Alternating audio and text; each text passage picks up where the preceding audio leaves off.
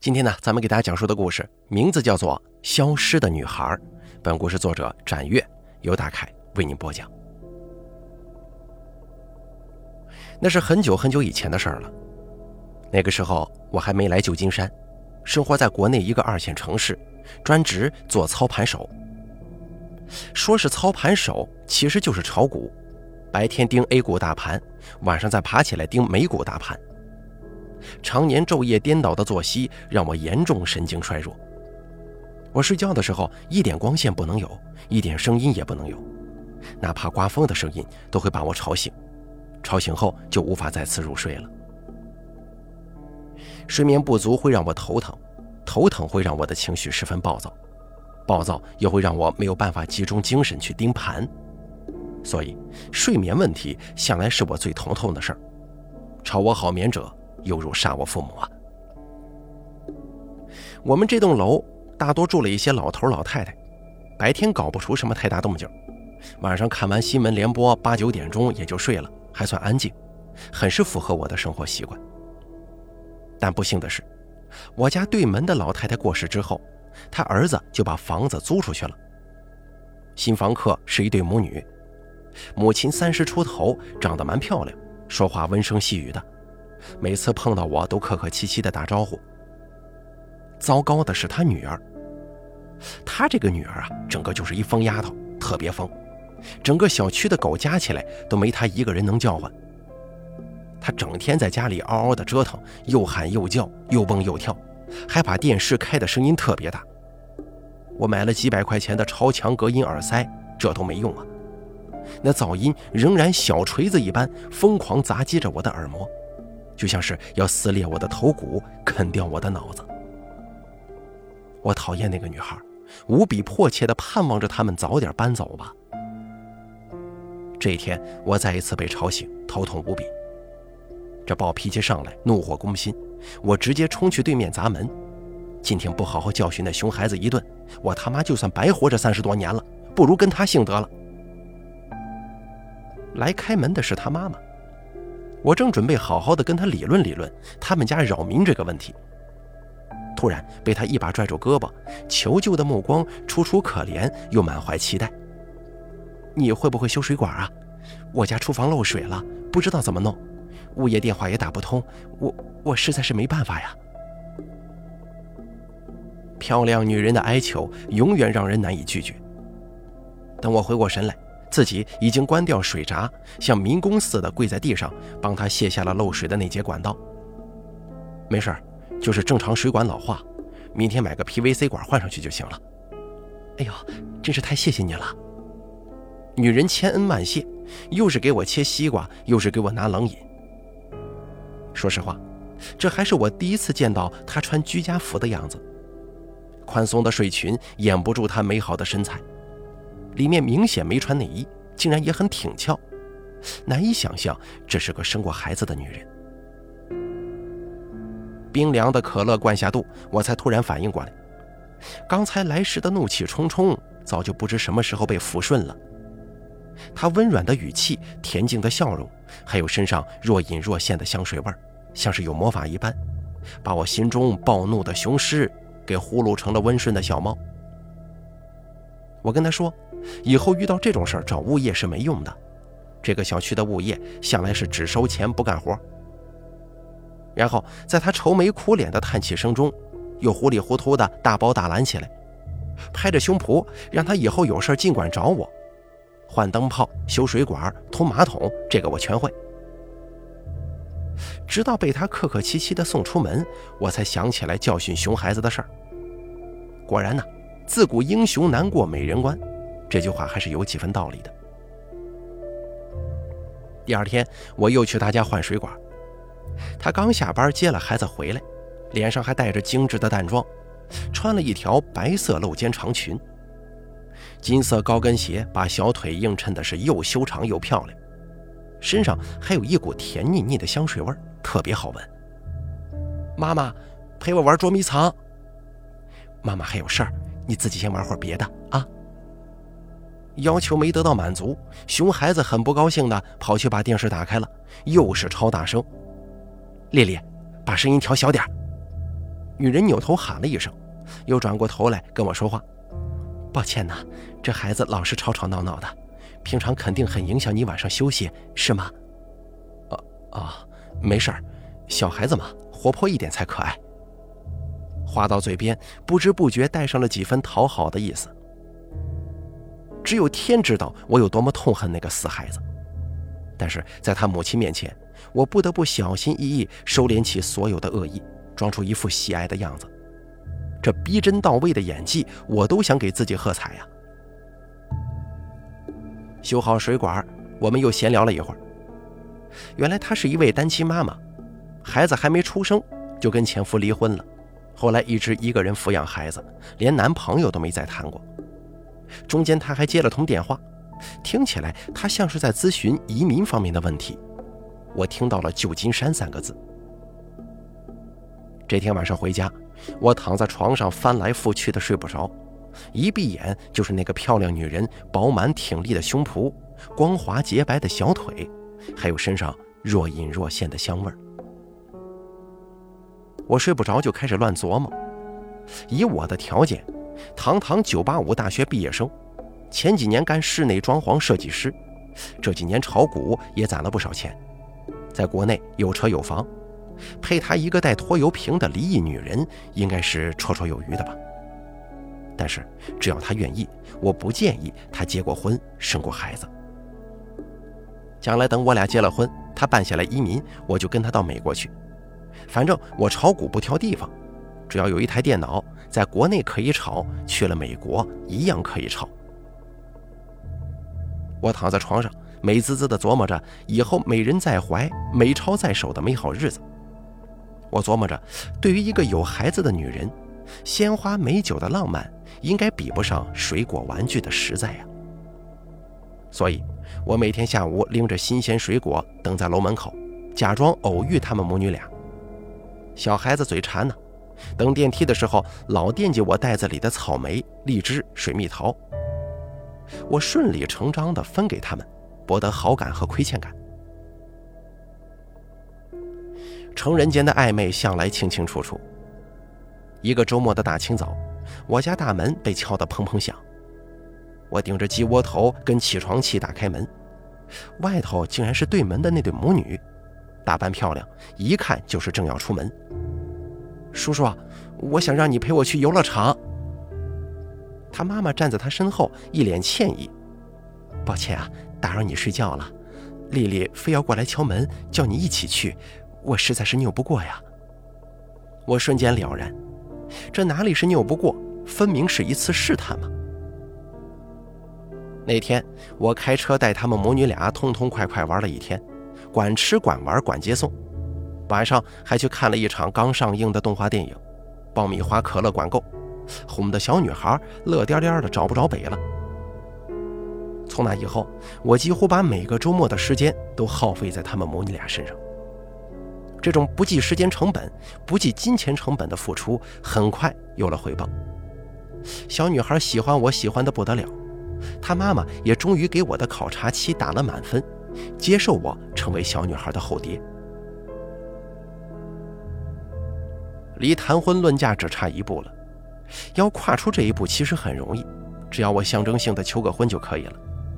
可是我却犹豫了。一旦我们结婚，她势必会推掉对面的房子，搬到我家来住。一个女人搬进来没问题，还可以替我打扫屋子、洗洗衣服。可是那个吵吵闹闹的小女孩怎么办呢？如果她搬进来，周一到周五下午五点到十一点，我睡眠的时间正好是他幼儿园放学在家造反的时间，我肯定一分钟都没法入睡的。可如果不结婚的话，他又怎么肯带着我一块移民呢？我那才刚刚有了苗头的美国梦，岂不哗啦一下子变成晴天白日梦了？这可怎么办才好呢？如果我可以只娶他妈妈就好了，如果……没有这个孩子就好了。不得不说，女人的感觉真的很敏锐。我每天思考着该如何处置那个小女孩。我想过很多种方案，比如想办法说服她妈妈把她丢给她的亲生父亲抚养。但是我才刚刚旁敲侧击，试图打听一下她的生父，就立刻被她妈妈掐断话题，说是不愿意再提及那个人渣分号。我也偷偷查过那些容易使儿童致聋致哑的成人药品。我想，如果他聋了哑了，说不定会安静一点。但有一次，我见识过他疯狂跺脚发脾气之后，立马打消了这个念头。这种小孩子，就算哑巴了，制造噪音的能力也是一流的。那怎么办呢？总不能像扔小狗一样，把他打个包扔到山沟沟里去吧？这些念头在我的脑海当中疯狂又肆意的滋生散发。我不确定是不是哪次没控制好心底的恶念，被他妈妈察觉到了什么。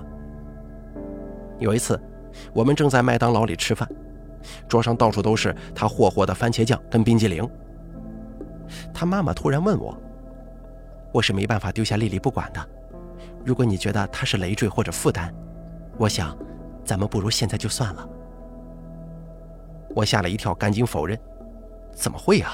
丽丽这么可爱，我怎么会把她当成负担呢？她是你的女儿，就是我的女儿，以后她是我亲闺女。真的吗？哎呀，当然是真的。你都不知道我有多喜欢闺女，我现在能白捡一个这么大的闺女，你都不知道我有多偷着乐呀，简直做梦都会笑醒呢。是啊，做梦的确会醒，不过是被你那闺女大嗓门给生生吵醒的。”叔叔，我还想吃冰激凌，买，想吃什么，叔叔都给你买。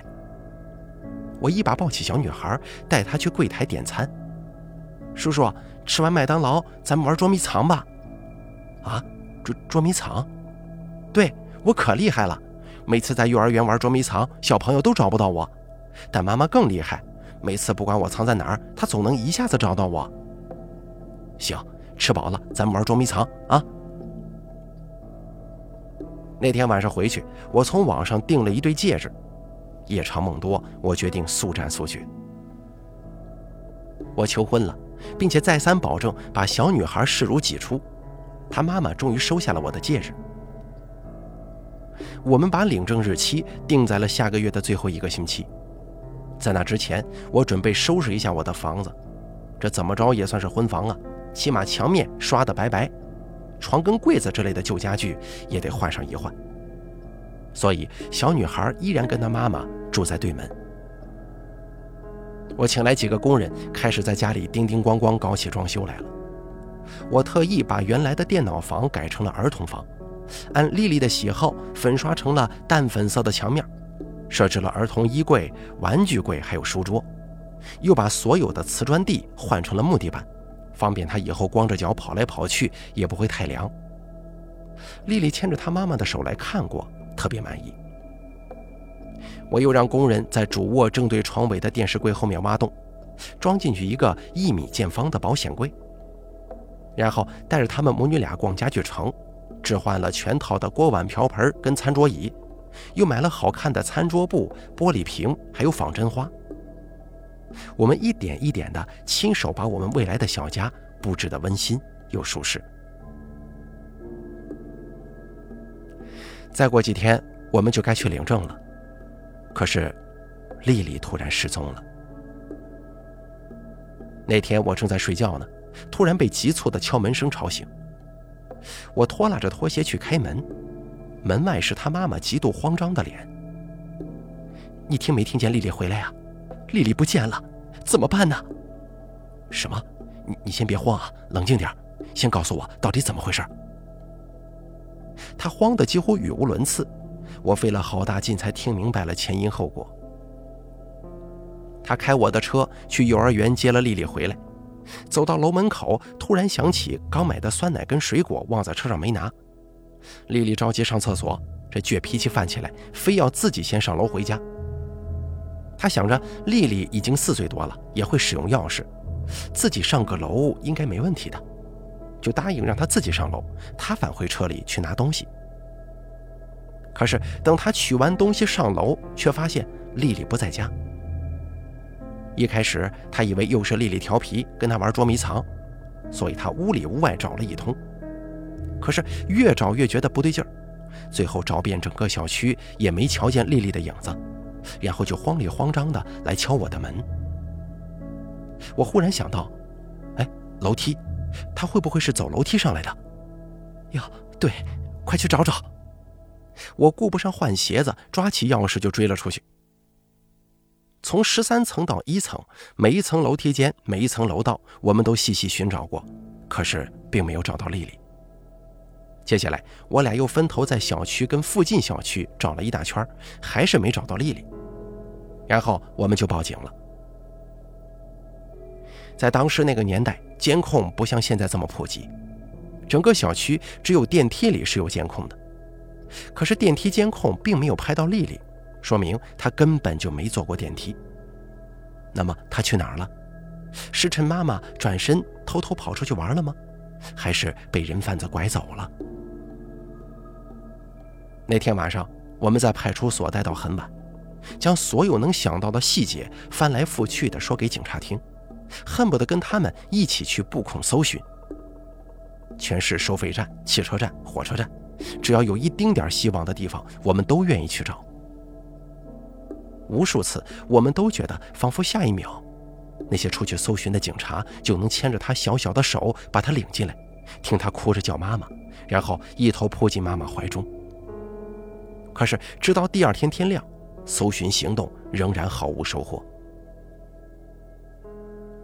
警察忙着到处搜寻，我们自己也没闲着。我真的帮他想了很多办法找孩子。我用家里的打印机打印了几百张寻人启事，不管白天晚上，走街串巷，到处去张贴，甚至在第二批、第三批打印的寻人启事上加上了“重金酬谢”四个字。承诺，只要能提供出有关丽丽一星半点的线索，我都愿意支付两百块钱的酬谢费用。那几天，我的电话几乎被打爆了，各种各样的人声称在各种各样的地方看见过跟丽丽相似的孩子。尽管一趟趟的跑过去，又一次次的扑空，一次次的点燃了希望，再陷入失望，我们仍然不愿放过一星半点的可能性。可先后撒出去了十多万，也没能换来丽丽的半点下落。距离丽丽失踪已经十多天了，儿童失踪后的七十二小时是黄金救援期，一旦超出黄金救援期，寻回的几率是十分渺茫的。连楼下的阿婆们都在说，那个丢了的女娃怕是再也找不到了，八成早就被人贩子卖到山沟沟里，给别人当童养媳去了。要么就被搞成残疾小孩，被逼去乞讨骗钱呢。我们第一次听到这些话的时候，他当场就发疯了，泼妇似的冲上去抓住那几个老太太的衣服、头发，又哭又喊，又打又踢，最后把警察都闹来了。最终还是我护着他，挨个跟老太太的家属们道歉，赔了医药费，又赔偿了精神损失费，这才摆平这件事儿，走了个私下和解。那天晚上，他缩在我家沙发上，小声问我：“你说，那些阿婆说的会不会是真的？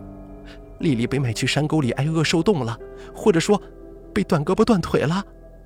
我见过那种沿街乞讨的残疾小孩，据说很多都不是天生的，是后天被弄成残疾的。丽丽会不会？哎呀，你想什么呢？不会的。”我抱住她，像哄孩子一样拍着她的背。丽丽长得那么白净可爱。就算被人贩子拐了，也肯定会被卖给生不出孩子的富贵人家。他一定能好好的活着，等着咱们把他找回来。丽丽以前最爱玩捉迷藏了，她说不管他藏到哪儿，妈妈都能找到他。你说这次我怎么就找不到了呢？他到底藏哪儿去了？他趴在我怀里使劲哭，像是要哭尽这辈子所有的绝望。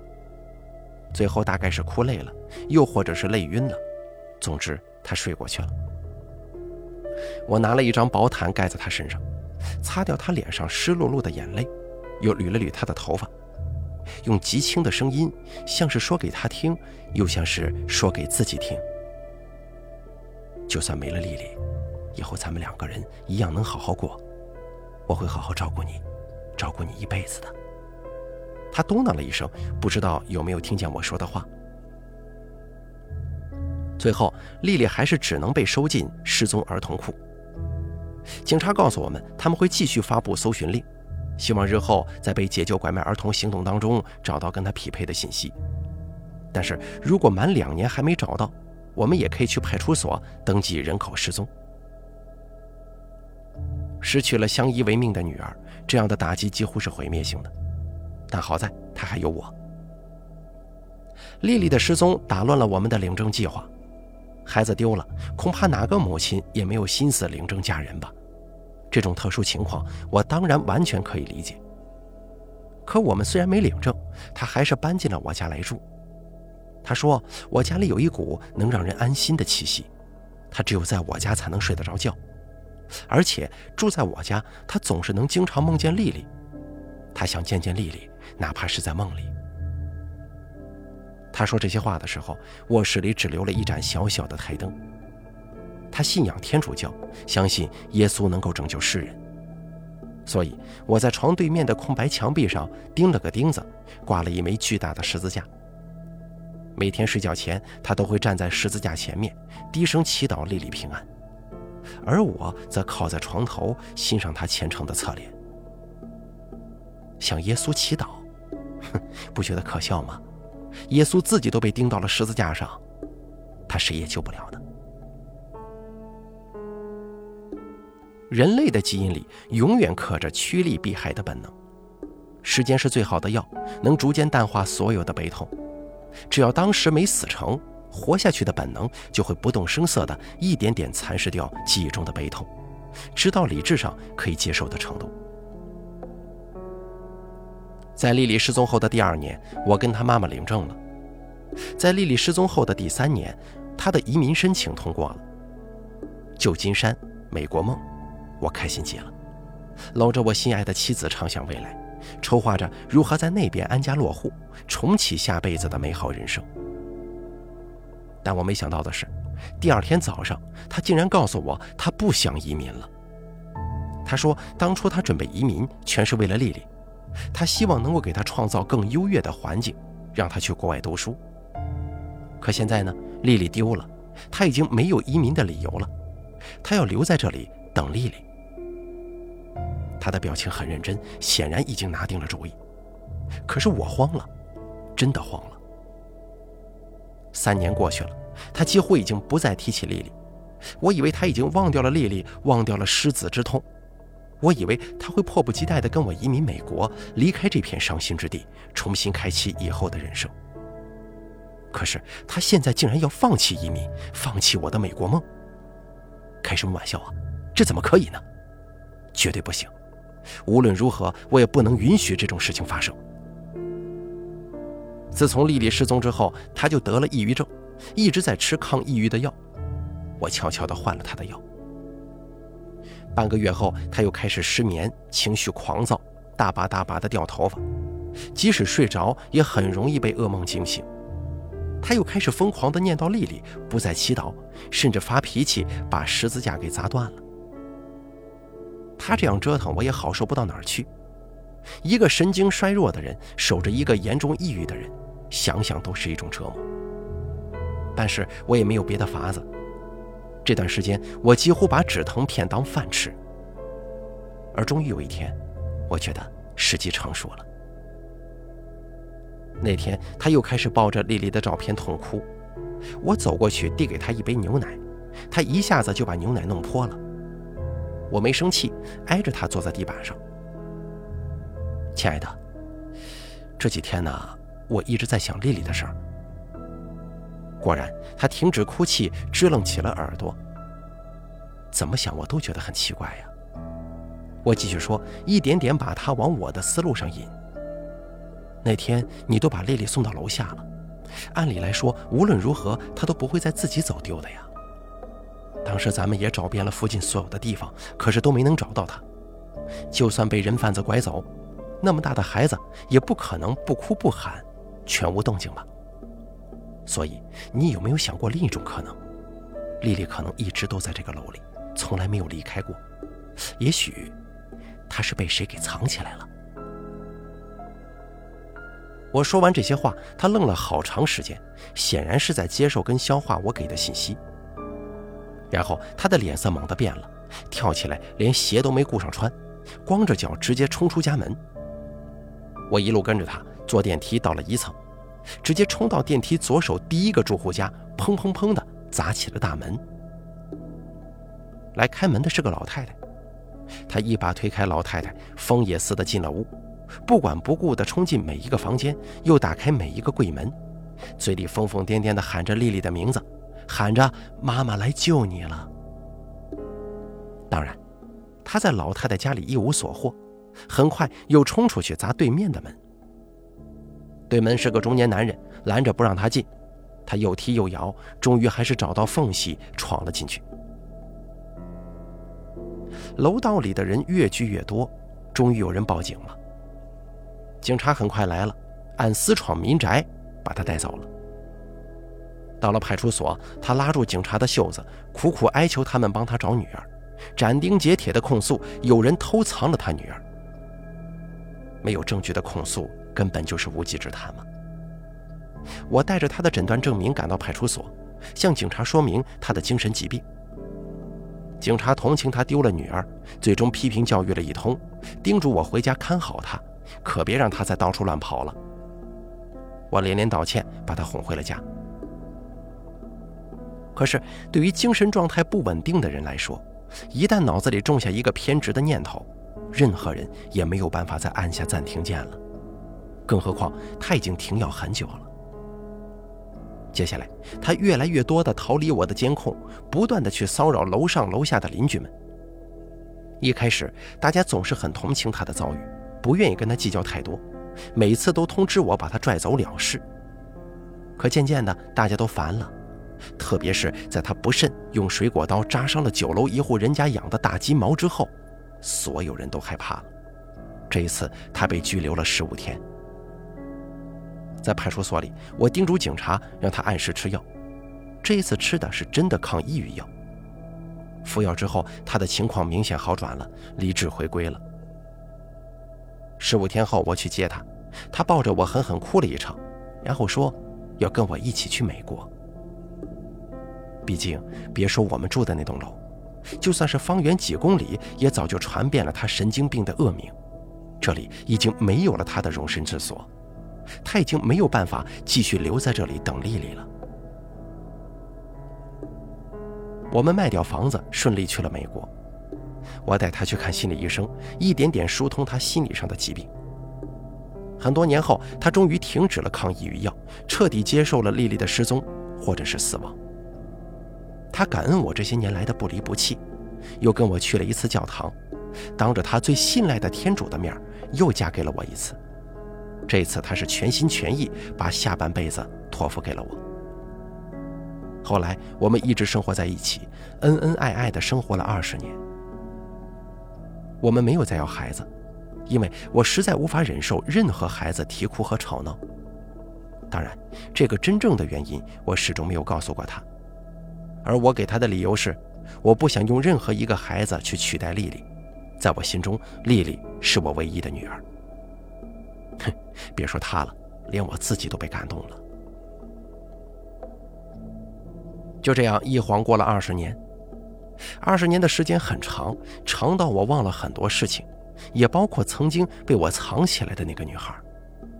直到听老友谈起一个新闻，说最近国内某片居民楼拆迁，施工队在某户住宅的墙壁里拆出一具尸骨，小小的像是三四岁的孩子。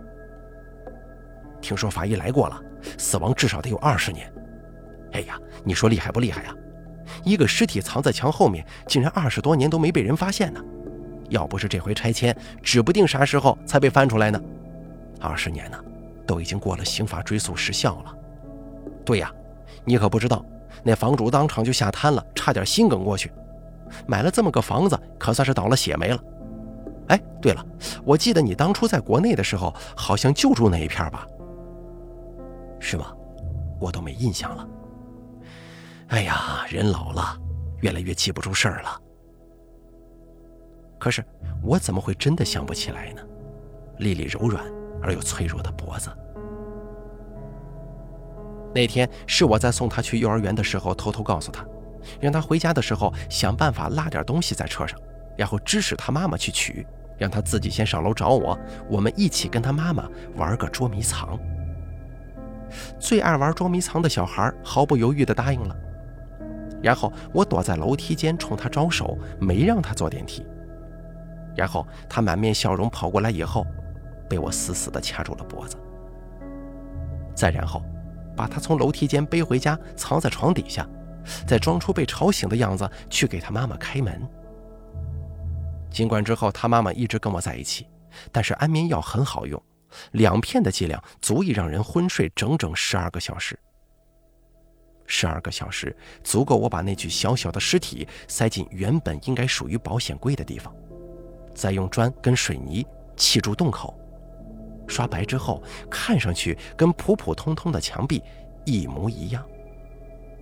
再后来，他妈妈让我在那面墙上挂了十字架，日夜对他祈祷，对着藏在墙壁后的他的女儿祈祷。这个秘密在我心中整整埋藏了二十三年。说实话，直到三年前我才彻底松了口气。刑法规定的追诉时效是二十年。只要熬过二十年没有被追责起诉，即便以后再发现尸体，哪怕铁证如山证明是我干的，任何人也没有办法以任何罪责来处置我。我终于熬过了这一劫。亲爱的，晚饭做好了，我做了你最爱吃的酸菜鱼。挂掉电话，我听见楼下传来的喊声。一碗鱼汤下肚，我突然觉得特别困，很快就趴在餐桌上睡着了。等我再次醒来的时候，发现自己被五花大绑在床上，嘴里塞了布团，根本无法出声。而我头发花白，但眉毛气质仍不减当年的妻子，正举着一把刀站在我的面前。我拼命挣扎，但无济于事。新闻我看了。他刚说了这一句，我顿时浑身的血都凉了。你说的没错，丽丽果然一直都在那个楼里，从来没有离开过。她就在咱们以前住的老房子里，被人掐断脖子，砌在了墙里。你怎么能这么狠毒呢？我的丽丽，她只是一个四岁的孩子呀。他又哭了，眼睛很红很红。他手里的刀已经划开了我的脖子，血很热，可我很冷。我知道自己正躺在一片血泊之中，我甚至能够听到生命迅速流逝的声音，很吵，吵得我头痛。我很快就要死了，我知道。在我意识最后一刻，我听见他打电话报了警。是，我杀了他。不，我没有冲动。我很冷静，我愿意承担任何后果，但是，我必须为我的孩子报仇。好了，消失的女孩演播完毕，感谢您的收听。本故事作者展月由大凯为您播讲。